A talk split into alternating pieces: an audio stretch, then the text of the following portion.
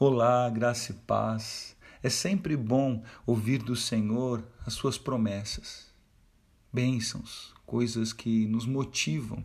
E a palavra de Deus está recheada de promessas. O problema está em não atentarmos para todo o contexto e achar que é chegar e tomar posse e receber, exigir. Olha o que diz em Salmo 128.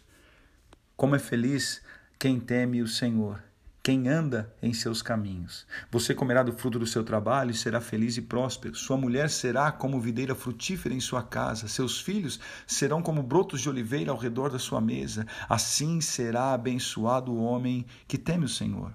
Que o Senhor o abençoe desde Sião, para que você veja a prosperidade de Jerusalém todos os dias da sua vida e veja os filhos de seus filhos. Haja paz em Israel. Olha, é um salmo recheado de promessas, de bênçãos, de coisas que nos alegram e nos motivam.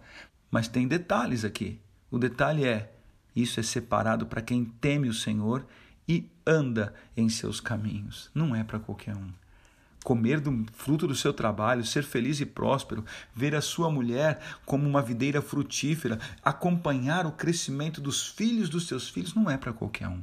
É para quem teme o Senhor e quem anda nos seus caminhos. Eu sei que agora um monte de gente vai se levantar falando: não, mas nós não estamos mais nessa época. Acompanhe o culto de ontem. Hoje, se você não sabe, é dia 15, o culto do dia 14. Não adianta você ficar tomando posse, não adianta você você receber essas promessas se você não tem um comportamento de obediência. A graça fala sobre salvação e obediência fala de vida plena, aqui, no tempo presente. Eu quero que você entenda isso e a palavra te leva e te direciona a dias felizes, a dias de prosperidade, a dias de paz. Mas será que nós temos nos comportado para experimentar isso? Só pode ter felicidade, alegria, ver prosperidade, experimentar dos melhores frutos quem teme o Senhor e anda nos seus caminhos. Temer ao Senhor é ter profundo respeito pelos teus princípios e pela sua palavra.